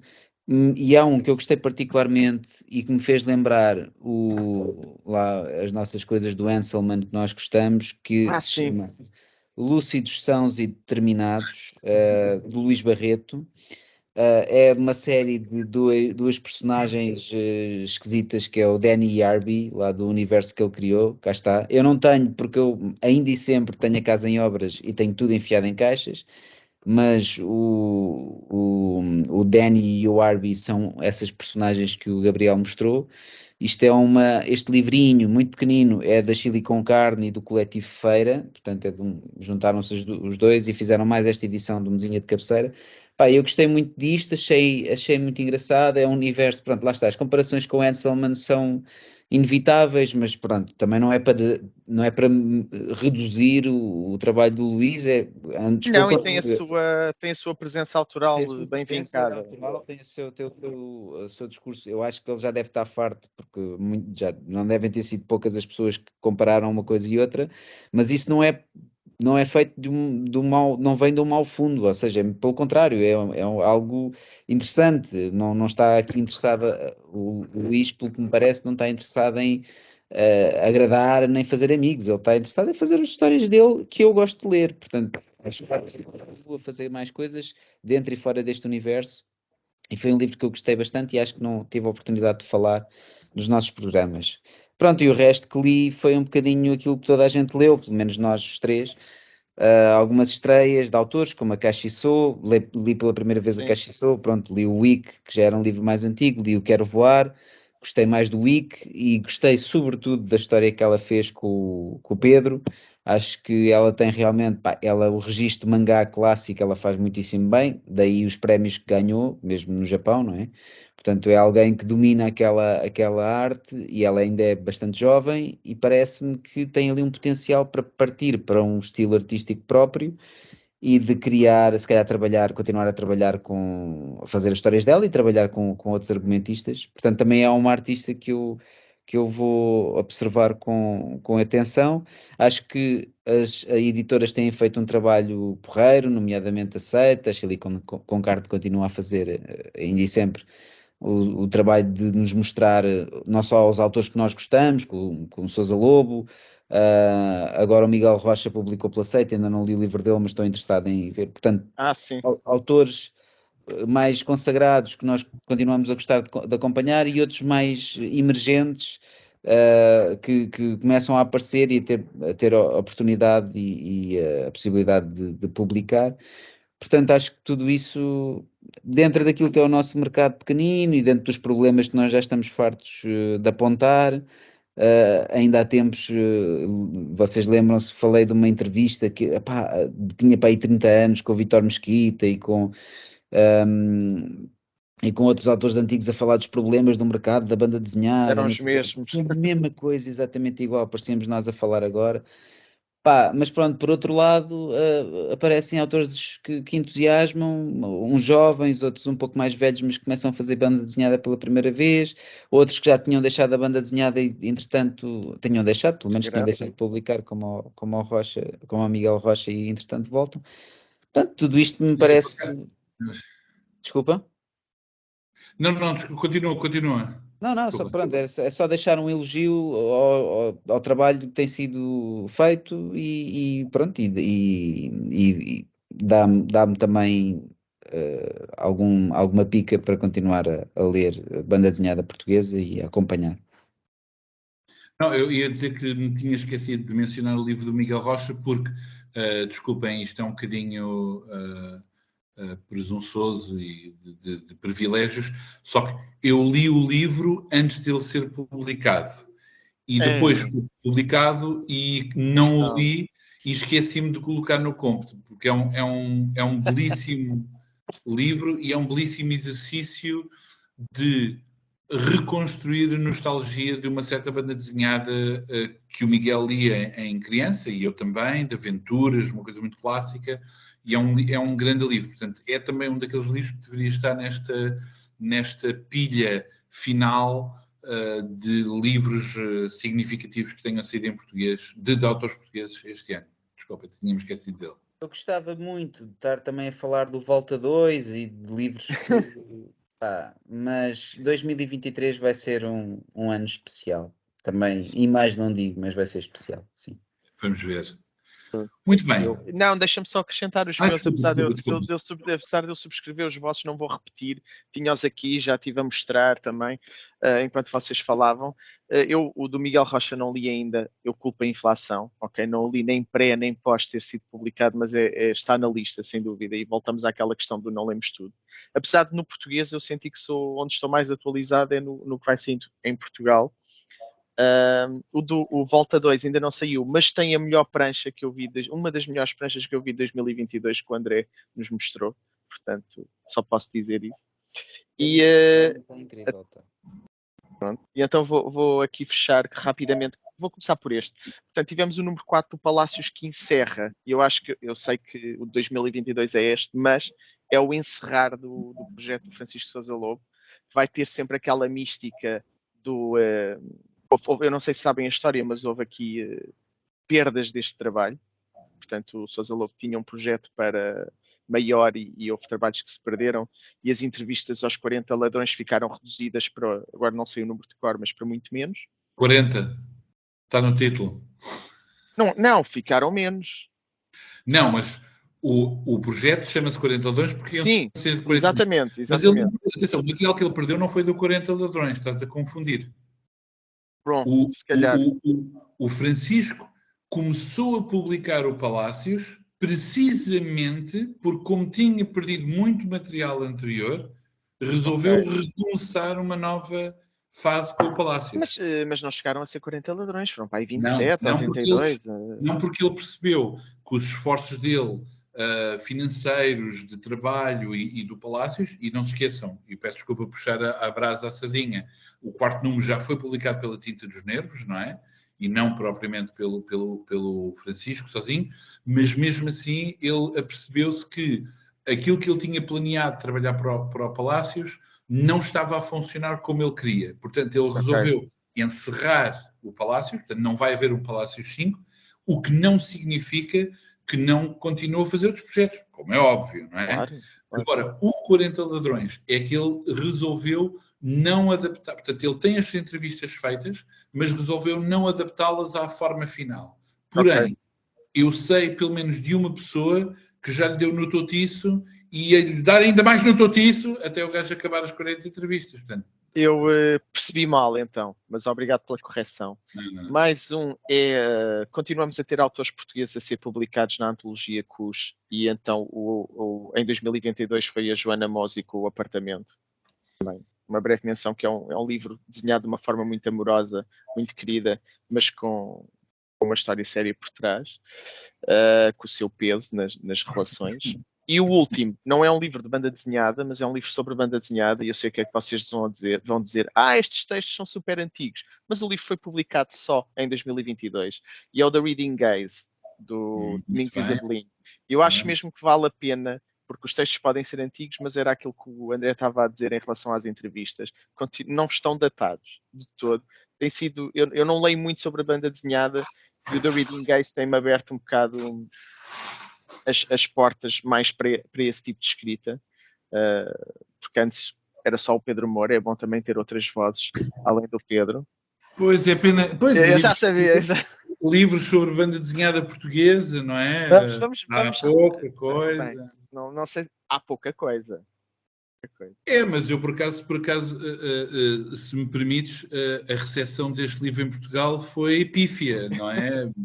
mas eu presumo que pronto, deve ser difícil ler. Eu, eu, eu lembro-me que nós tínhamos pedido. Comprar, Exatamente, eu ia dizer isso. Ou quem quisesse comprar, comprar. E não deixaram. Só para ver, porque há quem esteja a bloquear o acesso. Ah, surgiu outra pessoa, vou ter que dar os vossos exemplares. Ah, Exatamente. Ah, obrigado. Não, não, obrigado. isto é a maneira mais, mais nobre de nos chamar de burros, que é se calhar outras pessoas apreciarão melhor. Era para te proteger economicamente.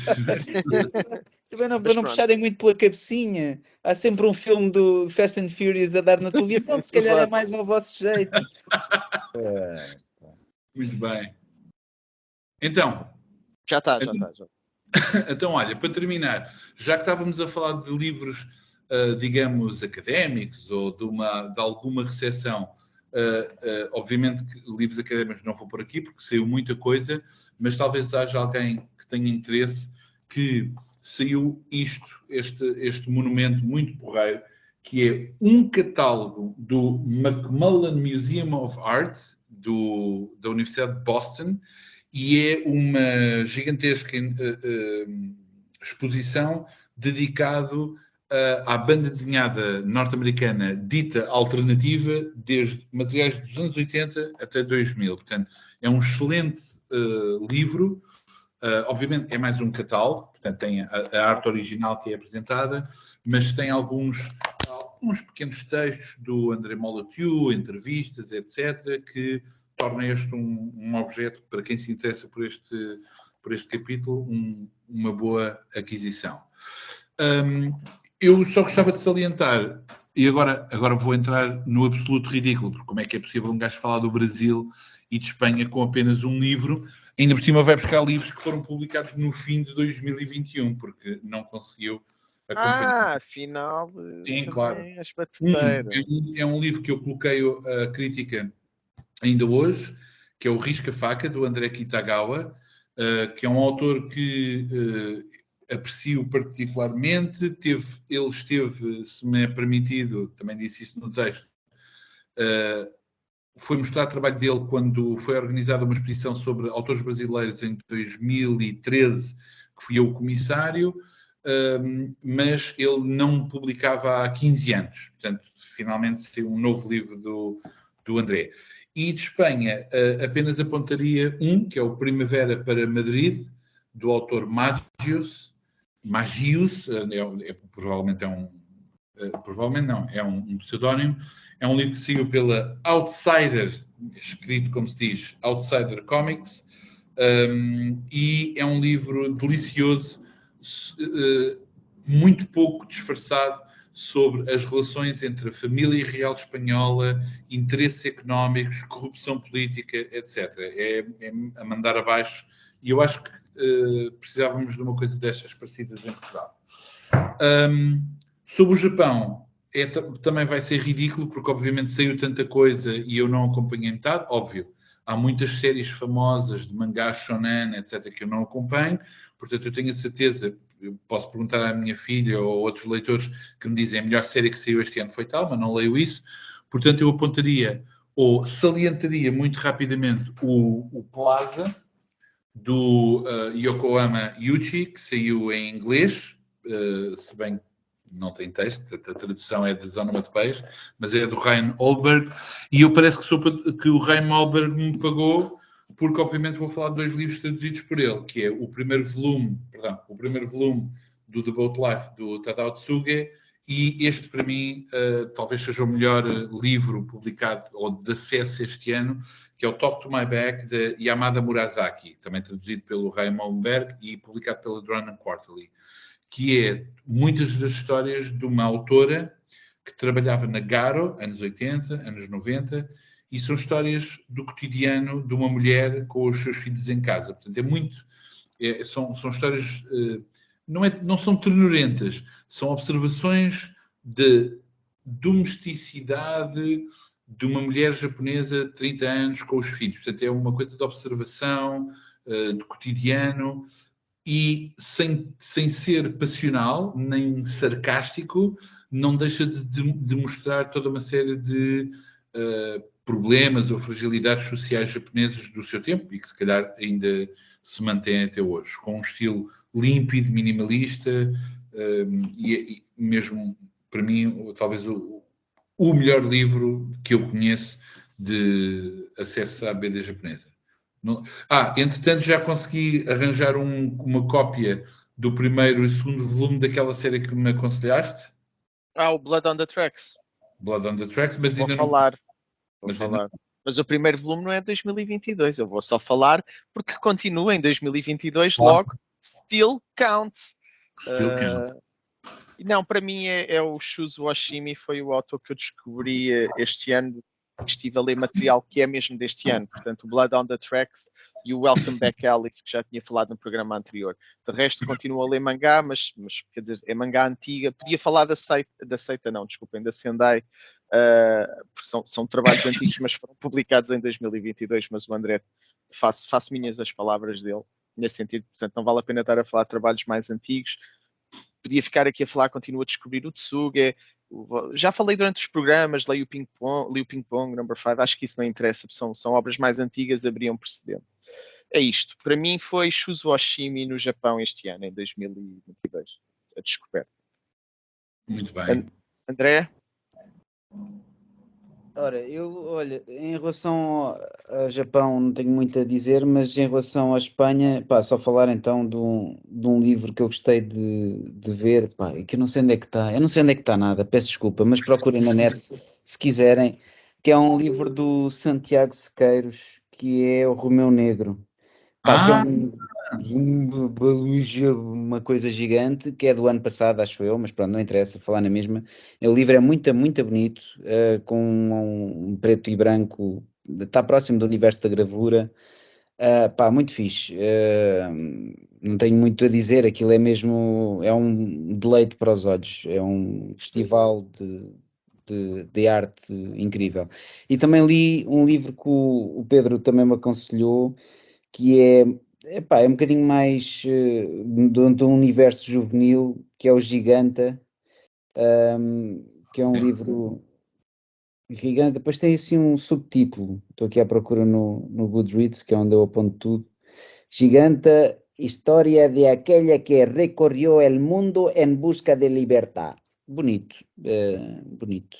É um livro também assim grande e bem desenhado, isso, uma espécie de fábula. É, é bonito.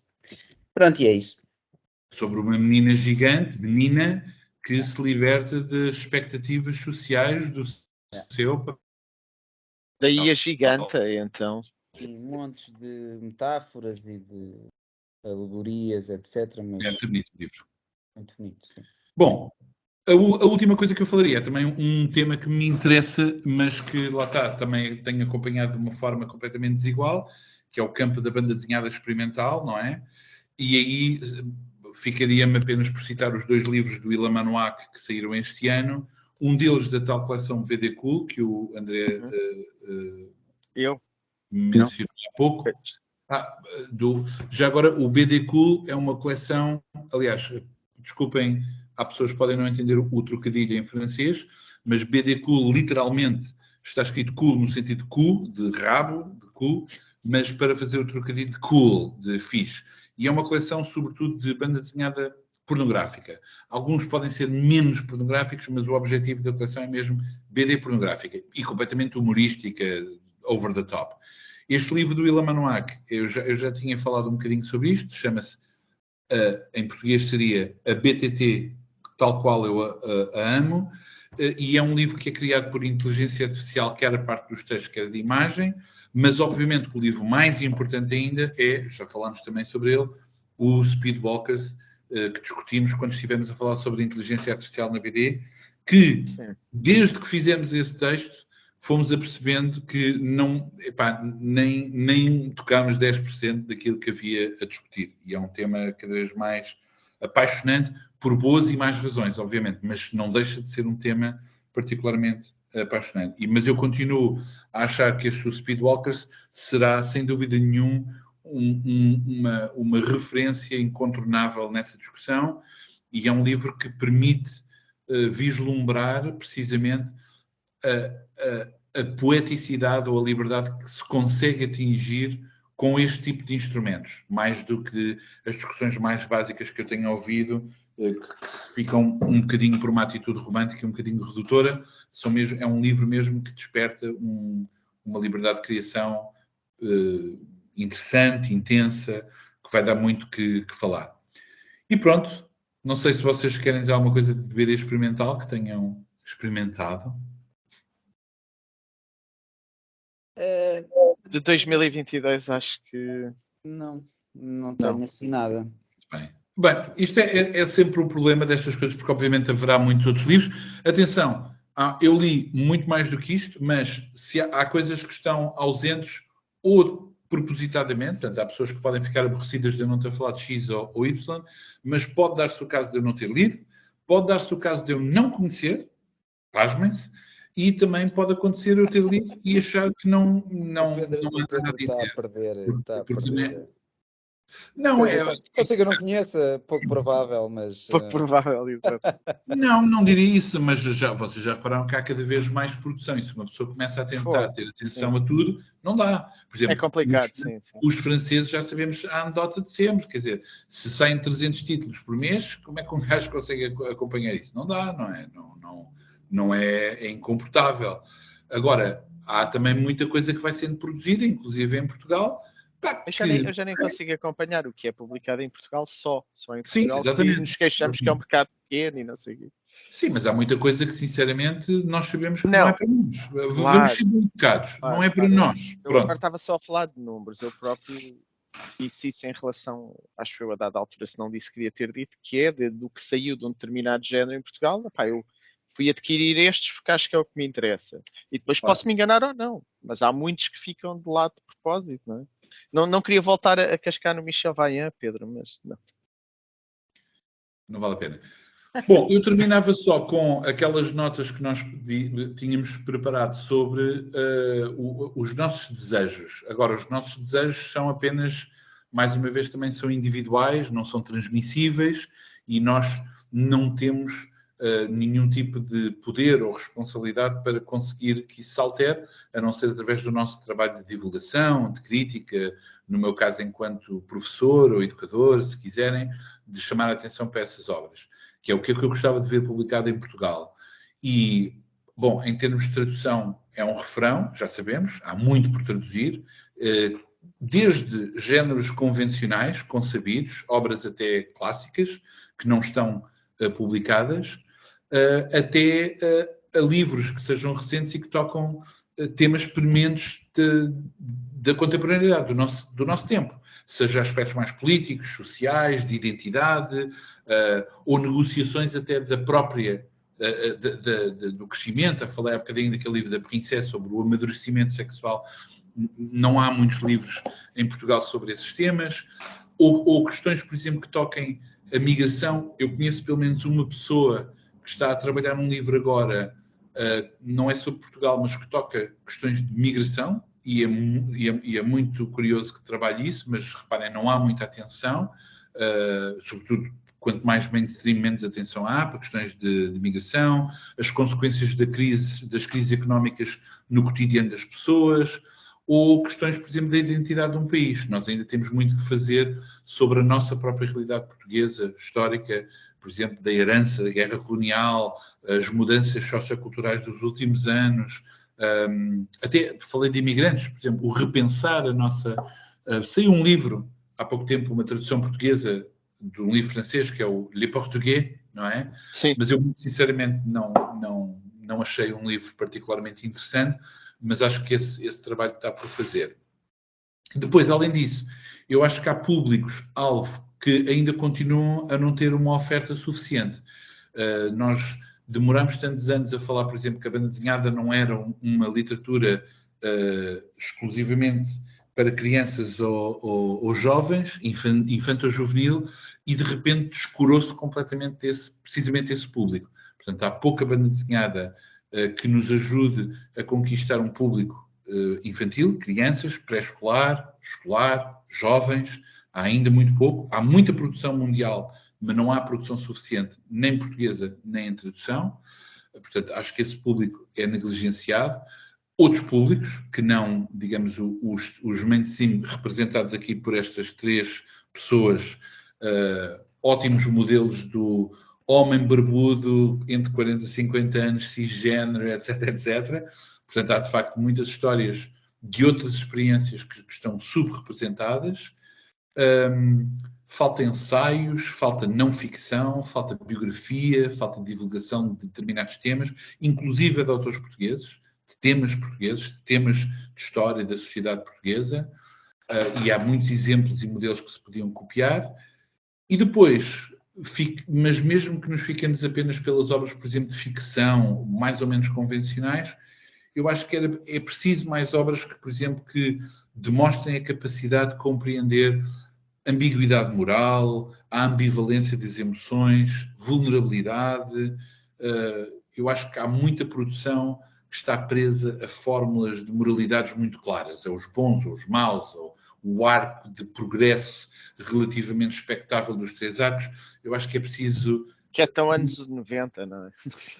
Acho que é preciso um outro tipo de, de atenção para outro tipo de. de... Mas é, é, é, eu, só, eu, só, quero sublinhar isto que, é para que não haja dúvidas. Tu estás a dizer exatamente o que tu queres ver publicado cá, porque tu, tudo o que tu estás a dizer existe na banda desenhada. E eu acho existe na banda desenhada, claro. Pronto, exatamente. Eu senti isso e, e, precisamente no campo da diversidade que tu estavas a dizer. Eu tenho lido livros pá, espetaculares, mas nada chega cá traduzido em português, ou muito pouco, vá, não, não vou dizer nada realmente há coisas muito interessantes. A banda desenhada é um campo muito rico em montes destes assuntos que estás a dizer. Era só para não haver dúvidas.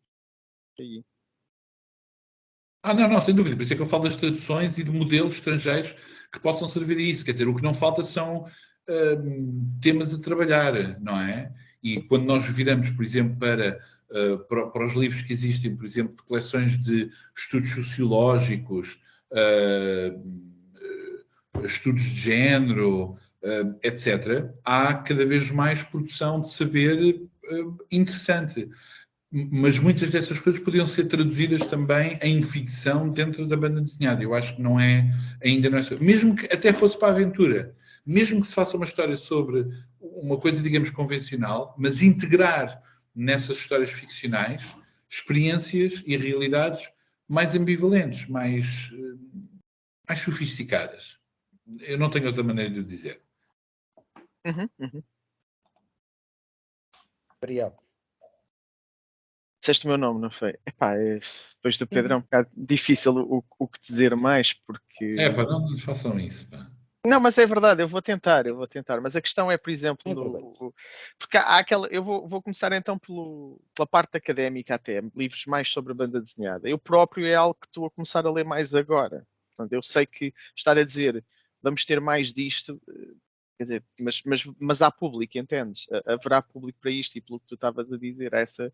Não, por isso é que eu disse que é um desejo, eu não estou aqui fórmulas. Exato, é um... mas pronto, eu acho que seria interessante e, e, eu próprio não seria um grande comprador até há pouco, mas acho que sim.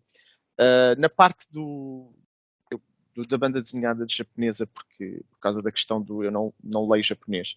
Uh, a Sendai tem feito um trabalho interessante em buscar coisas mais antigas e, e espero que continue, mas normalmente são, são volumes uh, autocontidos. Eu gostava de ver outras coisas serem publicadas, outras coisas maiores e um bocadinho fora do shonen, não é? Maioritariamente em Portugal publica-se shonen e de vez em quando aparece um livro ou outro uh, seinen ou, ou, de outro estilo mas acho que há, há, muita coisa no Japão que seria interessante ver. Eh, nós vemos muita banda desenhada traduzida, não é? Mesmo o Junji Ito vê-se muito até em livrarias dentro de superfície, mas agora. não em, em, português. Não, eh, saiu agora, a devir. Ah, saiu?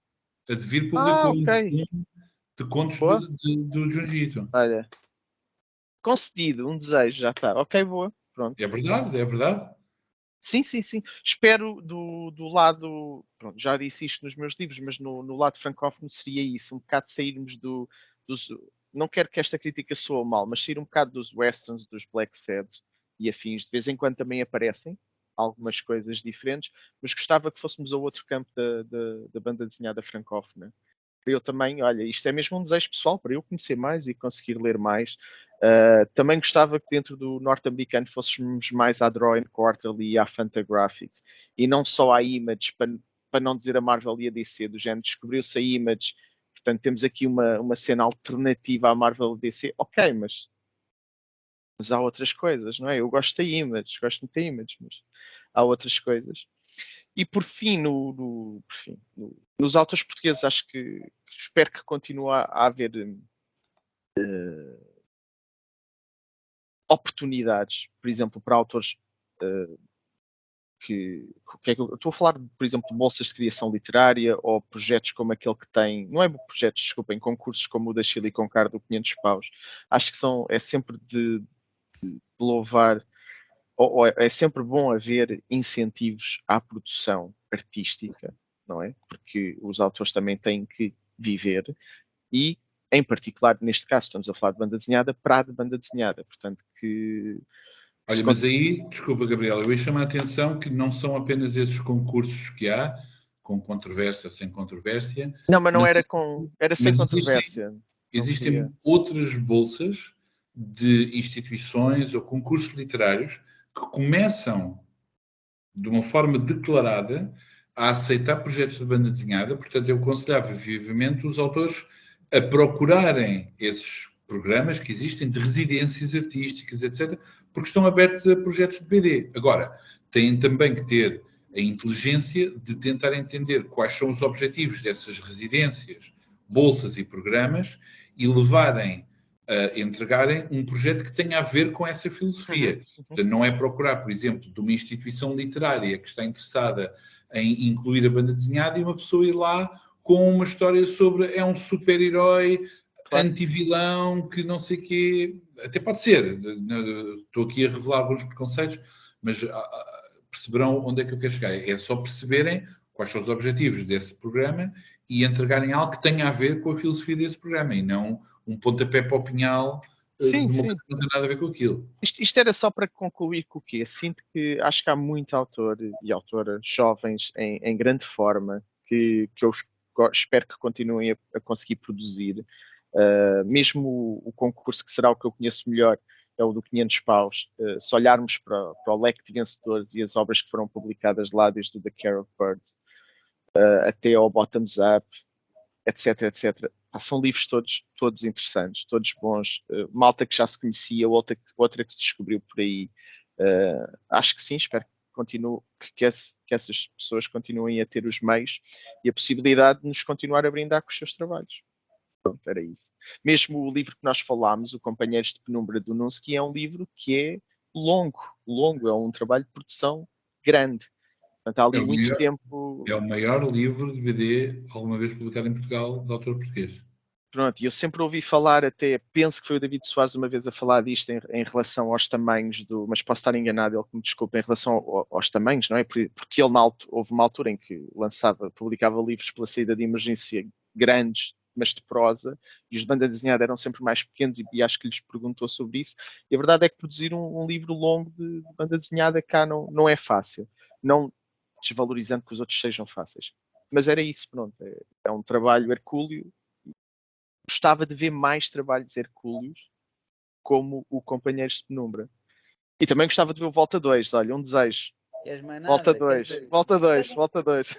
Ver mais livros de 300 e tal páginas, pessoas a esmifararem-se, coitados. Não, mas, de, mas em Portugal, porque não é tão claro. comum. Pois, em é Portugal, é os livros. Se, é eu, eu, não sei se vocês repararam nos livros que nós mostramos, portugueses, não é? Por norma. É, mas pode ser. O pessoal queixa-se sempre. Eu lembro-me de. Porquê que. Eu lembro-me. São desejos, não são queixas, eu são sei, desejos. Sei, são pá, desejos. Mas, mas, pronto, olha, eu acho que é assim, é de realmente louvar quem consegue fazer um livro de 300 e tal páginas. Porque lembro-me que. Hum, ah, mas isto depois também é aquela irritação de um gajo que também está sempre a ouvir queixas, que é inicialmente, há uns anos atrás, lembro-me de eu estar a apresentar, já não me lembro o quê, devia ser uma zona ou assim, alguém ter perguntado porquê é que os argumentistas portugueses só fazem histórias pequenas? Pá, eu pudesse responder, olha, porque é, é muito fácil fazer histórias grandes aqui, a título de nada. Epá, e de repente começam a sair livros grandes e o pessoal, e é mais? Porquê não fazem mais? Epá, porque estamos cheios de trabalho, meu. Bem, não, não, mas o que eu disse, o que eu disse era providenciar às pessoas a possibilidade, a capacidade de fazerem. Nós já falamos sobre isso, que é o, o João fez um livro, depois faz um segundo livro e a pessoa diz assim: epá, eu gostei, mas é sempre a mesma coisa, o gajo desenha sempre da mesma maneira. A Joana faz um desenho, faz um segundo livro, perdão, e é diferente. Epá, mas é, é muito diferente do outro, pá. Sim. Então, ou é diferente, ou é igual. Ah, epá, a verdade é que, fogo, esta pessoa, eh, quanto é que ganhaste? E quando um gajo sabe quanto é que ganhou, é pá, fogo, parabéns, fizeste uma página, é. parabéns. Epá, é mesmo, mas pronto. Não há dinheiro, disso, não há fama, etc. Independentemente disso, pronto, um gajo tem sempre, tem sempre aqueles padrões de exigência, não é? Em relação a nós próprios e em relação aos nossos autores, porque queremos que o pessoal seja o melhor possível. Um, eu estou cada vez mais interessado em ler histórias que me criem um universo que me é distante. Por exemplo, e por isso é que eu também gostei do Companheiros da Penumbra.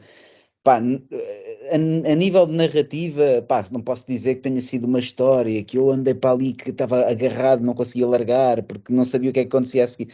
Nem era esse o objetivo do livro. Mas o que é verdade é que o livro me pinta um, ali um quadro que, que, não, que eu não, não tem nada a ver comigo e então acaba por ser enriquecedor. E se isto só acontece, e eu estou a falar especificamente em relação a Portugal, porque eh, nós na, na, banda desenhada estrangeira, tudo aquilo que nós quisermos está, está acessível, não é? Basta procurar, não só na banda desenhada, mas em qualquer outro tipo de obras. Mas em relação aos autores portugueses, aquilo que eu também quero para mim, não é? Porque eu, tudo aquilo que eu criticar ou disser de, de, de outros autores pode ser apontado a mim, porque erros cometi-os cometi e não foram poucos e vou continuar a fazê-lo, não é? Sou apenas humano. Mas eu acho que é muito importante escrever sobre aquilo que se conhece, sobre aquilo que se sabe, sem estar a querer uh, emular histórias, eh, universos distantes, coisas de, de outras pessoas, que, autores estrangeiros que, pá, que, que têm outra realidade. Pá, e essa, essa imitação daquilo que se lê é um erro que às vezes acontece. Eu não estou a falar de nada em particular, nem estou a dizer que este ano foi, foi uh, fértil nesse tipo de obras. Estou só a dizer que quando os, os, autores escrevem sobre aquilo que é a sua vivência, sobre aquilo que conhecem, seja o Estes Dias do Bernardo Mayer, em que eu reparei que ele fala lá, sobre, inclusivamente uma das histórias ele falava sobre uh, um universo que eu conheço, que é o universo de, das agências criativas. Eu percebi do que é que ele estava a falar e eu sei que ele estava a escrever aquilo porque é aquilo que ele vive.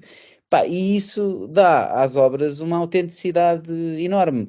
Pá, e nós, enquanto mercado de banda desenhada que não está, pá, que não tem a industrialização e a tiragem em série das outras, que não, pronto, de um, de um, ponto de vista é um handicap, porque lá está, não podemos estar a pedir livros muito grandes, que as pessoas têm os seus trabalhos, pá, e fazem, a maior parte das pessoas faz isto uh, como hobby, não há outra palavra para o definir. Há poucos autores portugueses, uh, argumentistas, então não há nenhum que viva só de, de escrever para banda desenhada.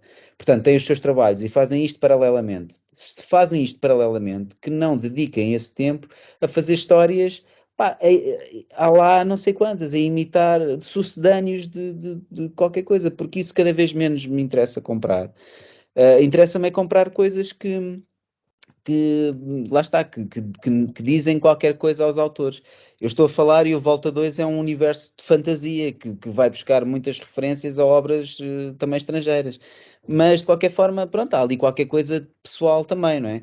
Um, mas pronto, era isso que só que eu queria dizer, que é quando o pessoal faz coisas uh, de, de que quer fazer e, e, faz coisas próximas, e quando não faz coisas próximas, por exemplo, imagina, um, queremos, queremos falar sobre um episódio histórico em Portugal, ou queremos falar sobre uma personagem histórica em Portugal, pá, e que, que, a nossa pesquisa não se esgote numa ida à Wikipédia, ou, ou seja, essas pesquisas superficiais depois levam a que os livros uh, sejam que, se, que, se, perca uma boa oportunidade para se abordar um tema, uh, porque o livro está feito e às tantas podia ter, ter, ter sido muito mais, uh, muito mais enriquecedor a leitura disso. Pronto, é, é só, só, só, só gostava de dizer que há aqui livros que eu comprei este ano que eu quero guardar com muito carinho. Sou eventualmente capaz, e já o fiz, de comprar mais uma vez para oferecer. O livro do Paulo Monteiro, antigo, não é? Aquele único que ele fez até agora. Sei que está a fazer um.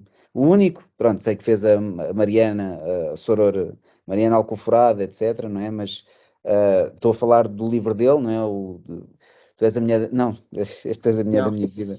Mas é um este, título longo também. O Amor Infinito que te tenho e outras histórias. É dos livros que eu mais comprei para oferecer, porque tudo aquilo é, é, pá, é o Paulo, aquilo é uma, uma coisa tão visceral e, e tão pessoal dele. Ele, só ele no mundo é que podia ter escrito aquele livro. E é isso que eu procuro hoje em dia: é pessoas que escrevam uh, sobre aquilo que, que lhes diz alguma coisa que eu possa crescer, identificar-me ou enriquecer, conhecer uma coisa que não conheço e viver um bocadinho na, na pele de, outra, de outro autor. É isso que eu espero, mas uh, nem todos esperamos a mesma coisa. Uh, com certeza que há aí muita gente à, à, espera de outras coisas e isso é que é importante, é que haja diversidade. Eu não estou a denegrir quem faz o contrário. Estou só a dizer uh, a nível pessoal o que é que eu espero enquanto autor mas cada vez mais há de ser assim. Acho que, quer dizer, já lemos tanto, não é? Já lemos tantas histórias. Ainda há bocado estávamos a resmungar do Bruce Wayne mais uma vez. Como é que o Bruce Wayne depois foi ver as médias de entrada para a faculdade, depois foi para o Stone, depois o Razal Ghul. E Sim, o, o, Pedro disse a dada altura este livro, este, este do Batman é sobre a sua juventude antes, ah, já bem, foi muito martelada. O que é que não foi martelado no Batman ainda? Fala sobre a andropausa do Bruce Wayne, quando o gajo é mais velho. o Dark Knight Returns, que... também já foi feito, percebe? É tudo já foi sei, feito. Pá, então, pá, não interessa, uh, mas lá está, isso continua a interessar. Agora eu realmente. Eu acho que apesar de já termos lido muito, e este muito é pouco ao pé do Pedro, claro, uh, eu continuo a gostar de ser surpreendido e, e, e, e, acho que ainda posso ser surpreendido. Eu falámos deste livro há pouco tempo, no programa já falámos há mais tempo, mas voltámos a recordá-lo numa conversa entre nós. É o Eight Lanes uh, Running. Eight ah, Lanes. É, é. Sim, sim. Eu, eu, Eight Late Runners, obrigado. Esse livro, para mim, foi uma lefada de ar fresco, foi espetacular, eu adorei, nunca tinha lido nada assim. E apesar de concordar com o que o André disse na parte do, do genuíno e de, de, sentirmos que é aquilo e é aquela pessoa, eu também gostava de conhecer mais livros destes. Eu acho estes livros, vou dizer, pode ser mais experimental. Eu sei que há outras coisas muito mais experimentais, mas uh, ainda gosto desta sensação de estar a ler e caramba, Ainda não Sim. tinha lido nada assim. Depois, de repente, tu lês uma coisa e outra pessoa que está ao teu lado pode achar que aquilo é sobre outra coisa qualquer. Eu acho sim, isso sim, fixe. Sim. É um, é um livro mais, mais difícil de oferecer, ao contrário do Paulo Monteiro, uma pessoa que Não ah, pois, claro, mas isso é como o Pedro eh, diz muitas vezes também, que é este livro do Paulo Monteiro pode-se dar a qualquer pessoa, uma pessoa que leia a banda desenhada ou uma pessoa que não leia a banda desenhada. E isso, por um lado, também é uma vantagem, por outro lado, não é, lá está, não, não é um, um livro desses, não é?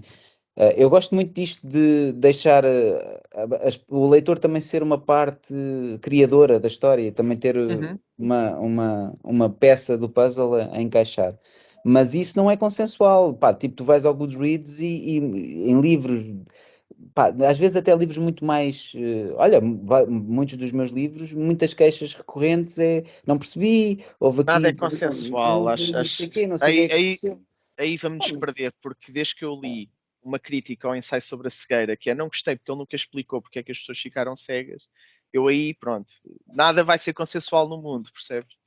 As pessoas vão se agarrar a coisas que não interessam, nem sequer são o propósito do livro. São opções. Mas eu percebo o que tu estás eu, a dizer do fechado e do aberto. Eu respeito perfeitamente quem não gosta de, pá, de deixar. Pessoas confundem quando um gajo não explica tudo que, ou, ou, porque a história está mal construída. Não é necessariamente assim. Às vezes o não explicar tudo é, lá está, a nossa, a nossa cabeça está sempre a preencher gaps, não é? E entre uma vinheta e outra há um gap. E a banda desenhada tem sempre muito isto, tu estás constantemente a preencher uh, espaços vazios. E às vezes esses espaços vazios são um bocadinho mais. Uh, têm uma dimensão maior. Mas há pessoas que não gostam e eu respeito. Uh, não somos todos iguais, não é? Bom, mas eu aí, se me permitem, aí eu diria que é a diferença entre o fazer-se crítica e ter uma opinião. Claro. Há quem claro, não importa claro, o que eu digo, claro. mas quando se está a falar de fazer crítica, está-se a ser objetivo, que é uma palavra que assusta imensa as pessoas. Mas objetivo aqui não significa que aquilo que a pessoa está a dizer que é absoluto e universal. Significa só que tu, quando constróis um discurso crítico, tens que ser claro sobre quais os elementos e quais os processos de análise sobre esses elementos, para que a pessoa que está a ler ou a ouvir a crítica perceba e possa contrapor. A opinião é só dizer gostei, ou não gostei, não é? Não, e que não é uma argumentação.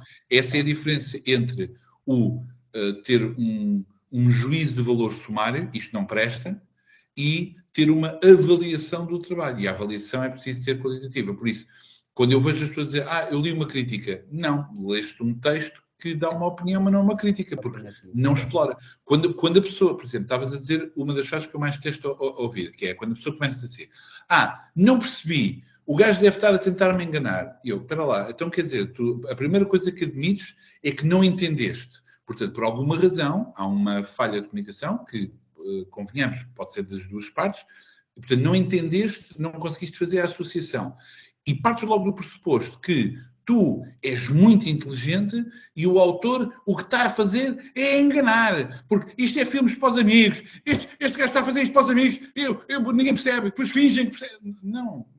É porque tu não tens os instrumentos corretos, ainda, não, não é por uma questão de inteligência, de entender ou de perceber uma coisa qualquer. Eu vejo isso em relação a determinado tipo de produções, sei lá, literárias, ou de que ah, isto é esquisito, não se percebe, utiliza uma linguagem difícil, o filme é mas é também, parado, pá, mas, mas também é possível que pá, também para não cascar só nos leitores, também é possível que aconteça ao contrário de às claro, vezes. Claro. eu estou a dizer isto do ponto de vista existe, de, existe, até, até da criação. Autores presunçosos, mas os autores presunçosos. Não, mas sabes o que é? Às vezes. Pela crítica é precisamente com presunção. Mas às vezes, às vezes as coisas podem ser mais simples, que é quando tu estás a criar focar-me aqui na banda desenhada porque há os gaps, e isso é importante para mim neste exemplo, que é, tu na tua cabeça é tudo tão claro que quando apresentas as coisas, vais dar a ler a outra pessoa de género, então mas e isto, e aquilo, e falta aquilo, e tu pensas, ah, pois é, eu sei isto, nem pensei nisso, percebes? Isso também pode acontecer. Esperemos que o livro não fosse publicado, não é? Normalmente alguém te diria, olha, isto, mas eh, pronto, era isso. Não, mas eu tenho sempre isso. Olha, isso pode, pode, pode, podemos reservar isto para um dos temas que já discutimos aqui, que tem a ver com cinema, que podemos discutir, que é muitas vezes o nós não termos a chave cultural para entender uma determinada coisa. Bom, bem, pois isso ainda era outra coisa que, isso, eu, que eu não é, estava a dizer. Sim, sim, sim. É está bem, mas isto também ocorre aqui, por exemplo, ocorre, claro. do Batman e dos super-heróis, uma coisa mas assim. tu às vezes tens essa consciência. Quando eu vejo pessoas a falar isto, peraí, peraí, quando uma pessoa diz assim, agora, e diz, eu estou a fazer uma história é, é, sobre um herói, mas na verdade ele não é bem um herói, é um anti-herói. É um anti -herói. o gajo disse: Meu, houve, em 86 saiu a, a, a, maior obra sobre esse tema. Portanto, não é agora em 2022, outra vez. Pá, é um tema requente. Não estou a dizer que é mau de explorar, só estou a dizer é que é preciso conhecer a história desse tema, como foi tratado, e não pensar que nunca ninguém pensou nisto. Meu, é, é um tema recorrente, não é? Eu acho é que era importante ter essa consciência e às vezes sinto que poderá faltar, que era o que tu dizias, que é, tu vês qualquer coisa e até podes não perceber, mas a tua primeira reação não tem que ser essa. Muitas vezes é do género, eu ainda não estou preparado para isto. Preparado no sentido de eu ainda não tenho essa chave cultural, eu não estou deste, dentro deste mundo. Faltam-me peças para eu construir este puzzle. E isso não tem que ser vergonha nenhuma, é embaraçoso de todo. Não, não. Até porque tu podes regressar lá, podes ir ver Aliás, porque todos nós temos uh, falhas, ignorâncias em tudo e mais alguma coisa. É só, é só isso. Bom, olha, eu Mas acho, eu acho que, a, sim, sim, era só para dizer, eu acho que a consciência disso é importante eh, de sabermos, de nos conhecermos a nós e às obras e etc. É engraçado, começamos estes programas sempre bem dispostos, a, a querer desejar Mas eu continuo bem disposto. Não, mas eu vou acabar de uma nota muito positiva. Também só dizer que, pá, eu independentemente de ser crítica ou opinião, ou quer que seja, eu respeito tudo. Pá, porque hum, às vezes, às vezes pode ser isso, a pessoa não está na posse das ferramentas, etc. Outras vezes pode ser, pá, por isso simplesmente uma pessoa que não, não se sentiu motivada sequer a, a, descodificar a obra e isso também é relevante, pá, a partir do momento em que o livro está cá fora, Uh, é do, é do povo, não, é do, ai de é mim leitor, estar sim, a defender, sim. pá, foi o que eu fiz, foi o que eu quis fazer, fiquei, pronto, tudo tem as suas virtudes e os seus defeitos, mas pá, não, não, não vou, vou ter que respeitar porque eu também passo a vida a julgar absolutamente tudo, não é? Portanto, está tudo bem. Sim, Uma coisa, uh, e antes dos votos de bom ano e não sei o quê, um, pá, olha, passa publicidade, mas vejam a, a campanha do, do canal Hollywood, que tem desenhos de Bernardo Maier, que andam para aí pela cidade fora, nos mulpis e não sei o quê. Muito giro. Ah, okay. O conceito é muito engraçado. Eu divulguei no Instagram. Pronto, lá está. Uh, eu Mandem-me que eu não tenho, estou a divulgar aqui. Mandem-me. Natal, Natal a Hollywood tudo pode acontecer, pronto, é uma campanha. O Bernardo, como ainda há bocadinho falámos, trabalha numa agência criativa de publicidade e fez um, um, umas ilustrações muito engraçadas com os, os vilões e os heróis a abraçarem-se em comunhão natalícia. Portanto, ah, parabéns, parabéns para ele e um grande abraço. Curiosamente, eu li aquilo quase como slash fiction. Foi isso que anunciei na, no Instagram. Ok, ok, tenho que ver isso. Não, não vejo apenas um abraço reconciliador como uma promessa de romance tórrido. Uh... o último do Rambo a abraçar um vietnamita. Olha, se calhar era, um mais. Era, se calhar eu lia isso mais depressa do que novamente a juventude do Bruce Wayne. Uh... Certo. Bom, muito bem. Então, desejamos a todos um ótimo começo de 2023, com boas leituras, boa, sobretudo com, na segurança e a felicidade da família, seja ela qual for, o mais extensa possível. E até breve. Até 2023. Pessoal, vamos duplicar as, as visualizações, triplicar as visualizações Uh, e pode ser que nós comecemos a fazer desafios como comer uma truta em direto. Malta, não é, não é difícil triplicar as visualizações, é só não, terem três olha, contas. É só criarem três olha, contas. Obrigado, obrigado pelo pessoal que nos vê e que nos acompanha e, e um bom ano para todos. Com, com saudinha, que é o mais importante, e com muita, muitos momentos felizes. Porque a felicidade são os momentos, não é um estado final. É só isto. Não, mas olha, vê, agora, aqui é que se vê alta literatura a render. Mas a verdade, a verdade é que temos recebido, recebemos algumas mensagens e ficamos uh, uh, tocados com essa atenção. Por, uh, ficamos mesmo sensibilizados de haver pessoas com a paciência de nos ouvir e acreditem que fazemos isto não só como terapia de grupo aqui entre os três, mas também pensando que haverá outras pessoas que queiram partilhar algumas dessas ideias e estejam à vontade para participar de alguma maneira. Obrigado e até breve. O, o, o, próximo programa está Aquela velha piada. Até para o ano. Ah. Até para o ano, sim. Tchau. E para o ano entramos, já não te via desde o ano passado. Vá, tchau. Tchau.